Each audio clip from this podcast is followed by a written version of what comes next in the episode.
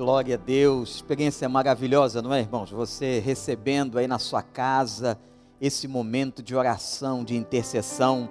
Isso não é uma brincadeira, não. Isso é a gente clamando a Deus, intercedendo pela sua vida, pela vida da sua família. Você que está enfermo, nós temos clamado, nosso time de oração tem clamado ao Senhor.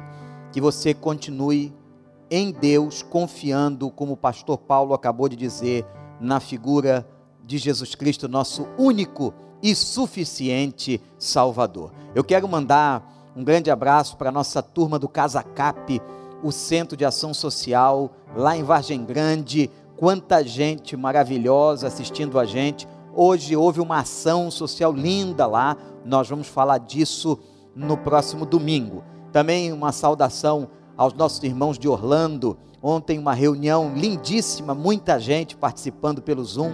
Foi muito bom rever cada um.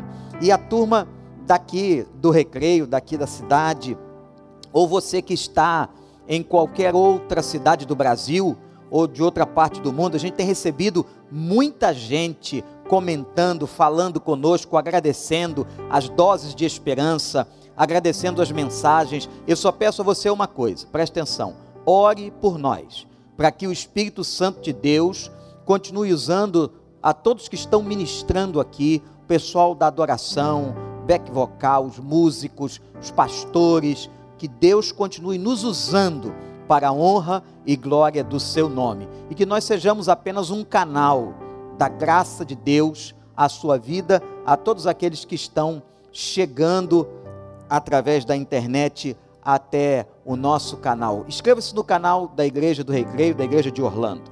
Eu quero convidar vocês a que nós possamos refletir agora, irmãos e irmãs, num texto dos mais conhecidos do Novo Testamento, quem conhece Bíblia, quem é crente.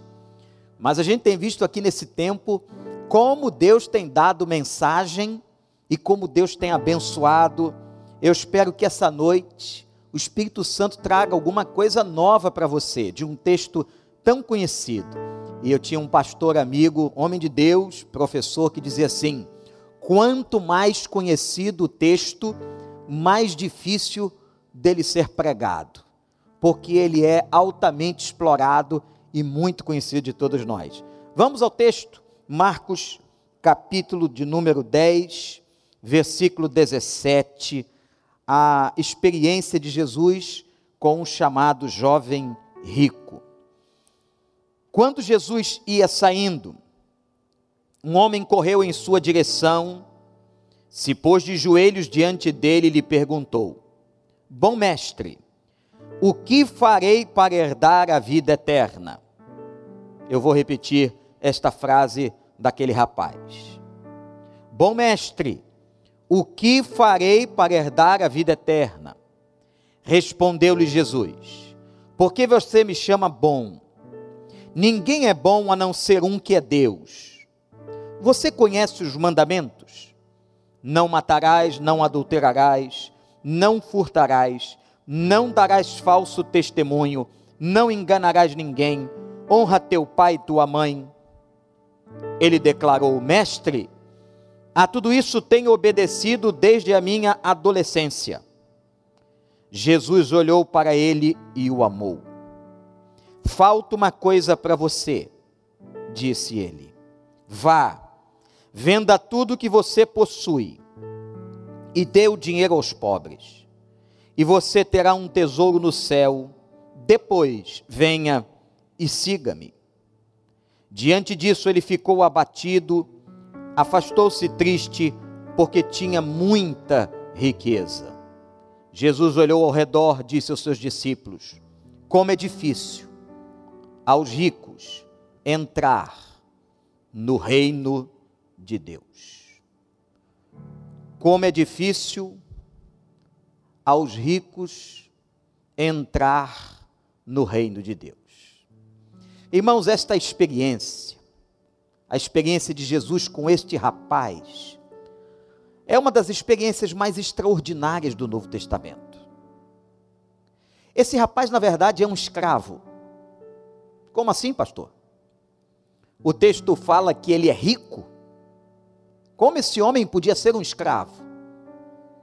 Este homem é um homem completamente escravizado, amarrado. Algumas coisas escravizavam este homem. Algumas coisas prendiam este homem.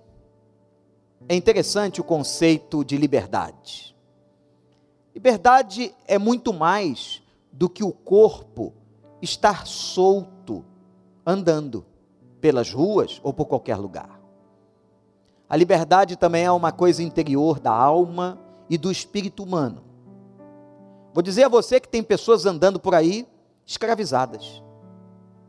Pessoas que estão indo e vindo. Hoje, no meio desta pandemia, muito se discute sobre a liberdade, sobre o ir e vir. Elas estão indo e vindo, mas são escravas. Não têm liberdade. Pessoas que estão completamente amarradas, que estão na sua alma, no seu psiquismo, no seu espírito presas. Quero mostrar a você o que prendia esse rapaz, que a Bíblia chama de jovem rico Primeira coisa que prendia este rapaz era uma angústia. Carregava ele no coração uma angústia, uma angústia existencial, uma angústia sobre a sua realidade espiritual. Isso está, gente, inerente a todo ser humano. Todo ser humano é um ser também espiritual criado por Deus, que deveria dar glória a Deus, mas o pecado nos desviou. Há um vazio em nós. Há um vazio em todo ser humano. E esse vazio é do tamanho de Deus, como diziam os grandes evangelistas. Isto é, só Deus é capaz de preencher o vazio do ser humano. Enquanto o ser humano não conhece a Deus, esse buraco existencial, esse vazio, essa inquietação continua no espírito humano. E esse jovem, escravizado por essa inquietude, por esse vazio existencial, ele faz uma pergunta tão importante a Jesus: Senhor, o que eu tenho que fazer para herdar a vida eterna? Observe. Observe algo muito importante na pergunta. O que hei de fazer? Um jovem rico, acostumado a sempre fazer, tomar atitudes e realizar, a comprar com seu dinheiro, a ter o que queria, a buscar todas as coisas que precisava ele pensou, ele achava, ou até inconscientemente, que era só ele pagar, era só ele fazer alguma coisa que ele herdaria a vida eterna no céu. Ele não conhecia a graça, porque a salvação de todos nós, da nossa alma, a salvação da humanidade é pela graça. O que é graça? É favor imerecido é Deus fazendo um favor a nós por misericórdia, favor que nenhum de nós merecia. Porque somos pecadores, desobedientes, rebeldes. Por isso que a salvação é um ato de graça, de favor. Não há o que você fazer. Não há sacrifício que você possa fazer. Hoje nós vimos muitas pessoas ao redor de muitas cidades do Brasil fazendo sacrifícios achando que ao fazerem alguma coisa poderiam obter o favor de Deus. Não. Nada que nós fizermos compra ou nos dá a salvação. Este homem, este jovem rico, era aprisionado por essa inquietação, por esse vazio. E quando ele vê Jesus, certamente tinha ouvido falar dele, sua fama, seus milagres, ele corre até ele e de imediato pergunta: O que hei de fazer para herdar a vida eterna? há uma outra prisão que esse jovem passa. Esse jovem era aprisionado pela sua religião. Isso mesmo. Irmãos, a questão não é de religião. Nós estamos falando de denominações, de seitas, não é nada disso. Quando Jesus ouve a pergunta do rapaz, ele pergunta: Você conhece os mandamentos? Não matarás, não furtarás, não dirás falso testemunho, honra teu pai e tua mãe. Observe o que ele disse. Sim, Senhor. Eu os conheço desde a minha juventude. Em outras versões, eu conheço desde a minha meninice. Como bom judeu, aprendi aprendi a lei, aprendi os mandamentos do Senhor, sei cada um de cor. Mas essa religião, ou o fato dele saber os mandamentos da Torá, da lei, não lhe asseguravam a salvação. Ao ponto dele questionar e perguntar ao mestre: Senhor, o que eu vou fazer?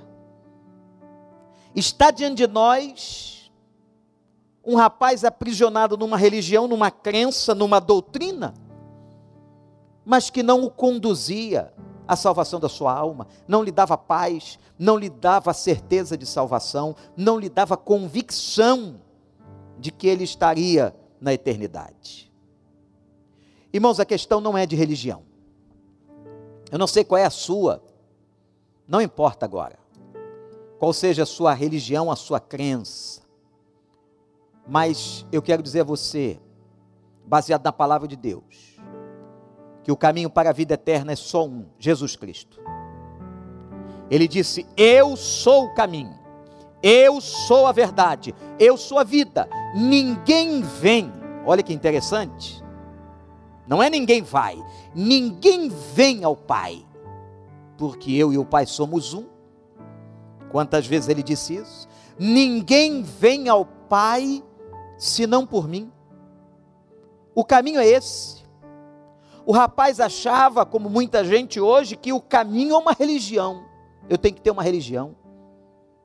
Eu vou buscar um santo de devoção. Eu vou buscar uma igreja, um templo. Já ouvi muitos pais dizerem: aos filhos, você precisa ter uma religião, você precisa ter um lugar que te proteja. E eu quero dizer a você que a Bíblia não diz isso. Nós não precisamos desse tipo de religião. A religião, na verdade verdadeira, é Jesus Cristo. Porque se Ele é o caminho, a verdade e a vida, é através dele que somos ligados e religados. A palavra religião significa religar. Religar o homem mortal ao seu Criador. Essa ligação foi arrebentada no pecado. Mas Jesus vem para nos resgatar, para religar. Então, na verdade, segundo a Bíblia, não é a religião A, B, C ou D como os homens acreditam, como este rapaz acreditava e nela estava preso. Não, ele sabia os mandamentos, ele conhecia, mas ele não era livre na sua alma, ele não tinha sua salvação, ele não tinha tido uma experiência ainda salvífica. Você pode estar aí na sua casa com a sua religião, mas eu quero convidar você a ter uma experiência com Cristo, a conhecer a Cristo e você verá a verdadeira libertação da alma, do espírito na pessoa de Jesus Cristo. Eu faço esse desafio a você. Se você está me ouvindo, não conhece, nunca teve uma experiência dessa, peça hoje à noite. Comente aí no chat do YouTube, do Facebook. Nós temos pessoas preparadas aqui no Brasil e lá nos Estados Unidos, em Orlando, para poder ligar para você, te dar uma atenção, fazer até um discipulado online com você, para que você conheça a palavra do Senhor. Se você quer esse Cristo, Se você quer ter essa experiência, comente com a gente. Comente com a gente. Nós vamos lhe ajudar. Mas há uma terceira coisa: que este homem está preso. Ele está preso por uma angústia, número um. Número dois, ele está preso por uma religião que não o salvou. Mas terceiro, ele está preso pelo dinheiro. Sim. Jesus percebe, faz um teste com o coração dele. Está te faltando uma coisa, você conhece os mandamentos, mas está te faltando uma coisa. Olha para mim, presta atenção, presta atenção, não sai agora não. Está te faltando uma coisa. Vende tudo que você tem, essa riqueza toda. Depois que você vender, entrega isso aos necessitados.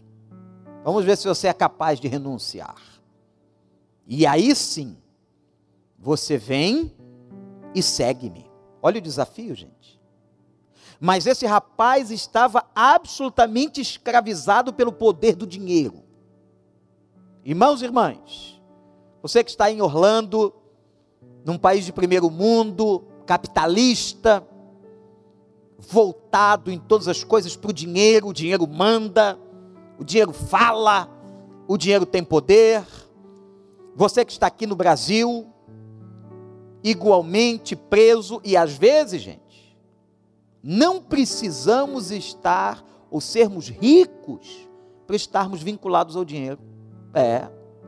Tem pessoas pobres que são tão apegadas e vinculadas que elas não conseguem deixar o pouco, nem o pouco que têm. A questão do dinheiro é uma questão tão séria que a Bíblia diz que a dominação do dinheiro sofre a ação de uma entidade maligna chamada Mamon, está na Bíblia. Mamon é uma entidade espiritual que domina o coração das pessoas e escraviza. Olha o que nós estamos vendo no mundo, gente. Olha o que nós estamos vendo no mundo. Eu pergunto agora, e minha pergunta é muito séria: por que é que nós não temos leitos nos hospitais? Por que é que nós não temos uma estrutura social diante de bilhões e bilhões de reais ou de dólares para cuidar das pessoas? Por que é que pagamos todo mês 20, 30%, alguns, de impostos, de alguns impostos e chegamos a pagar muito mais? Pagamos imposto em tudo que compramos.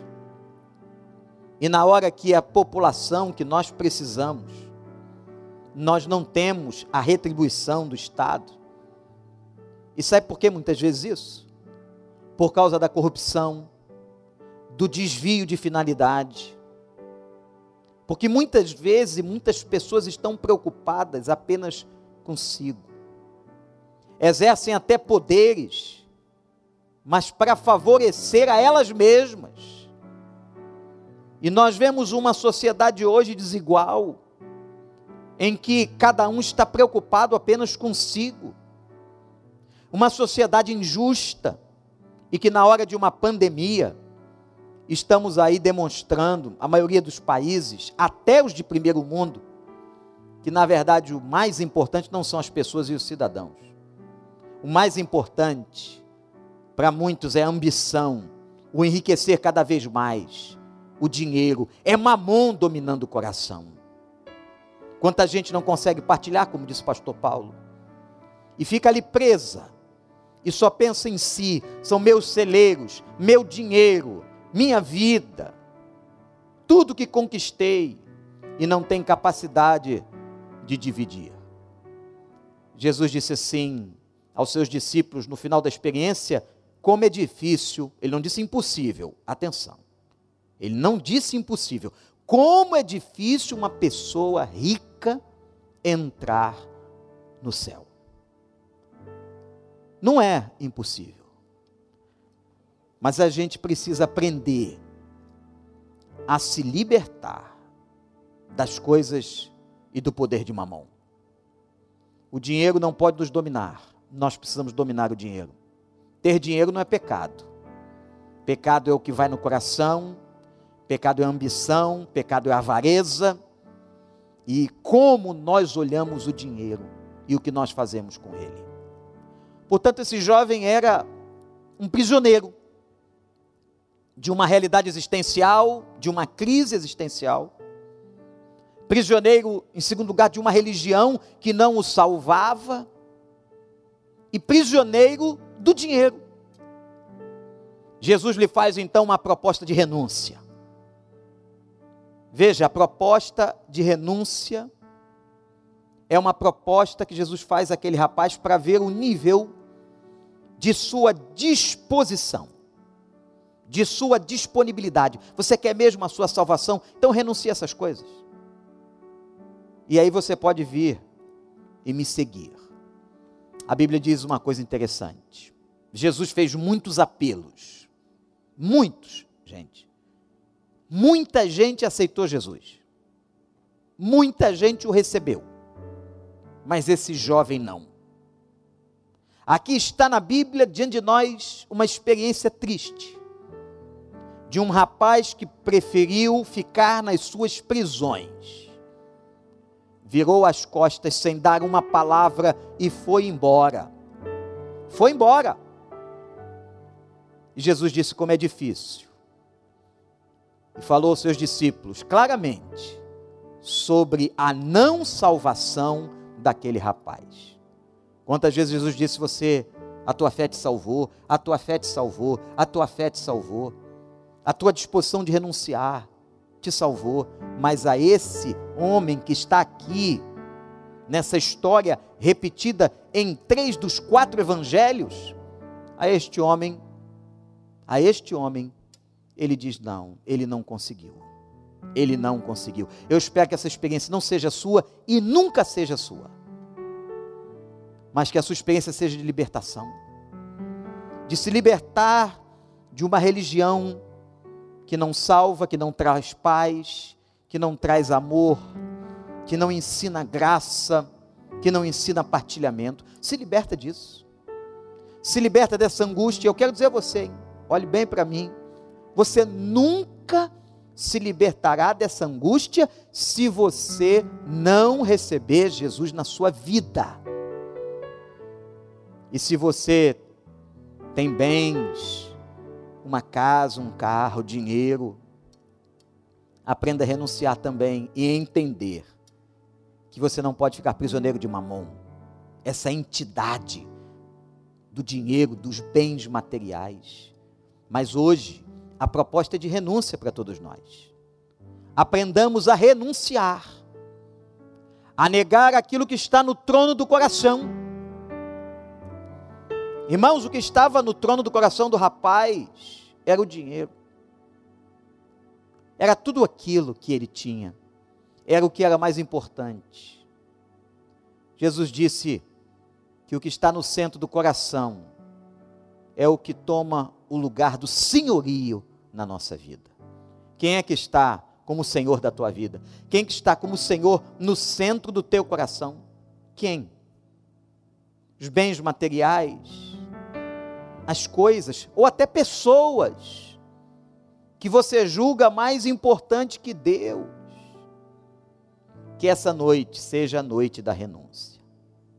Que essa noite seja a noite onde nós possamos dizer: Jesus Cristo é Senhor. Eu quero, meu Deus, meu Pai, meu Senhor Jesus, colocar o Senhor no trono, entronizado no meu coração. Faça isso. Faça isso. Eu vou orar com você, clamar ao Senhor, para que a graça do Senhor possa te alcançar. Há muitos, e agora eu falo aos crentes, crentes que já tiveram uma experiência com Cristo, mas às vezes sua vida espiritual não é mais punjante, mais forte, porque estão carnalmente ligados às coisas materiais. Há muitos crentes nas igrejas. E por isso até não dizimam. Pastor Paulo falou sobre o dízimo há pouco. Não obedecem. Obedecem tudo no evangelho, menos isso. Como dizia aquele velho pastor, tem muita gente que precisa converter o bolso. Não consegue dizimar, não consegue ofertar. Por quê?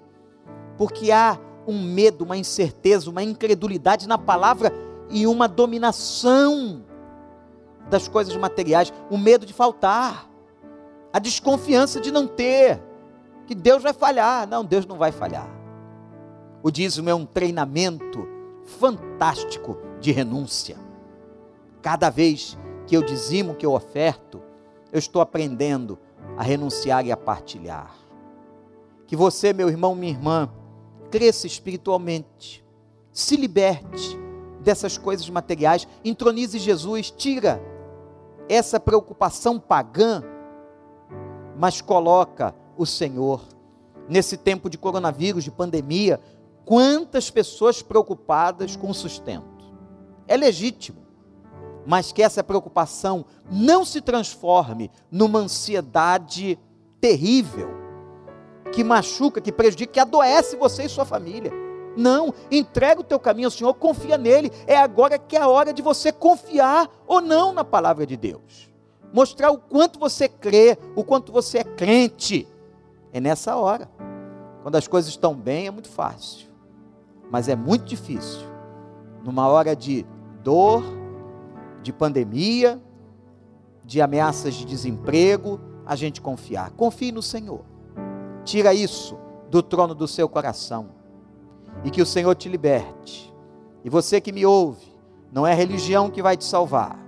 E você que me ouve, essa angústia, olha aí, essa angústia, esse vazio, essa falta de paz, só Jesus preenche. É, não é outra coisa não. Não é o trabalho, não é o casamento, nada preenche. Só Jesus preenche esse vazio espiritual que você tem na sua vida.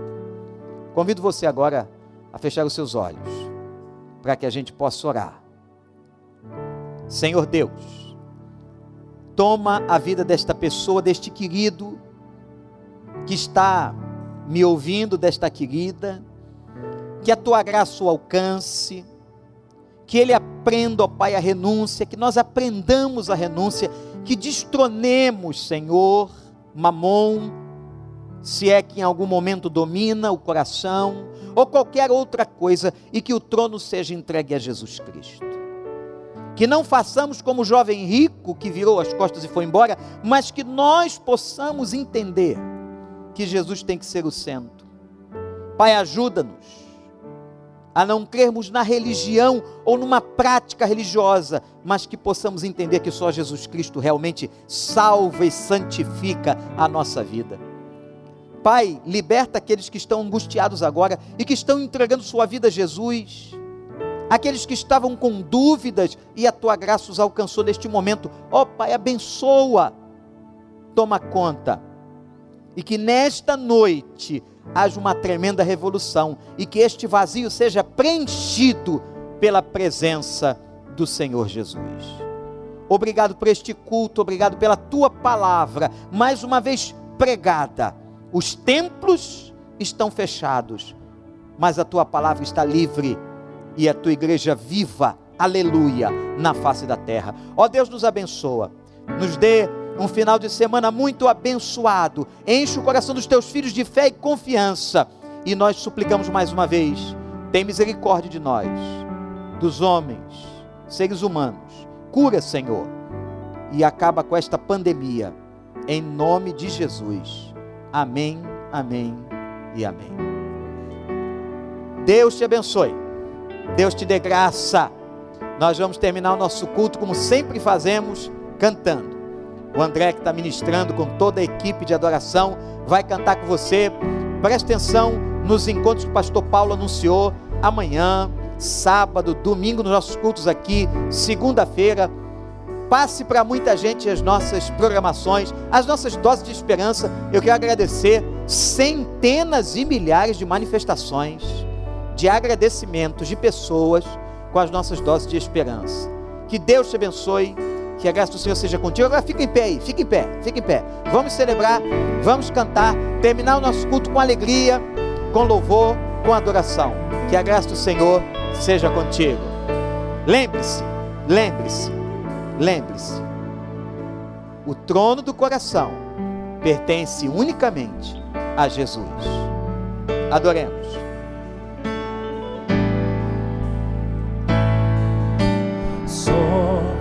Teu amor, só o teu amor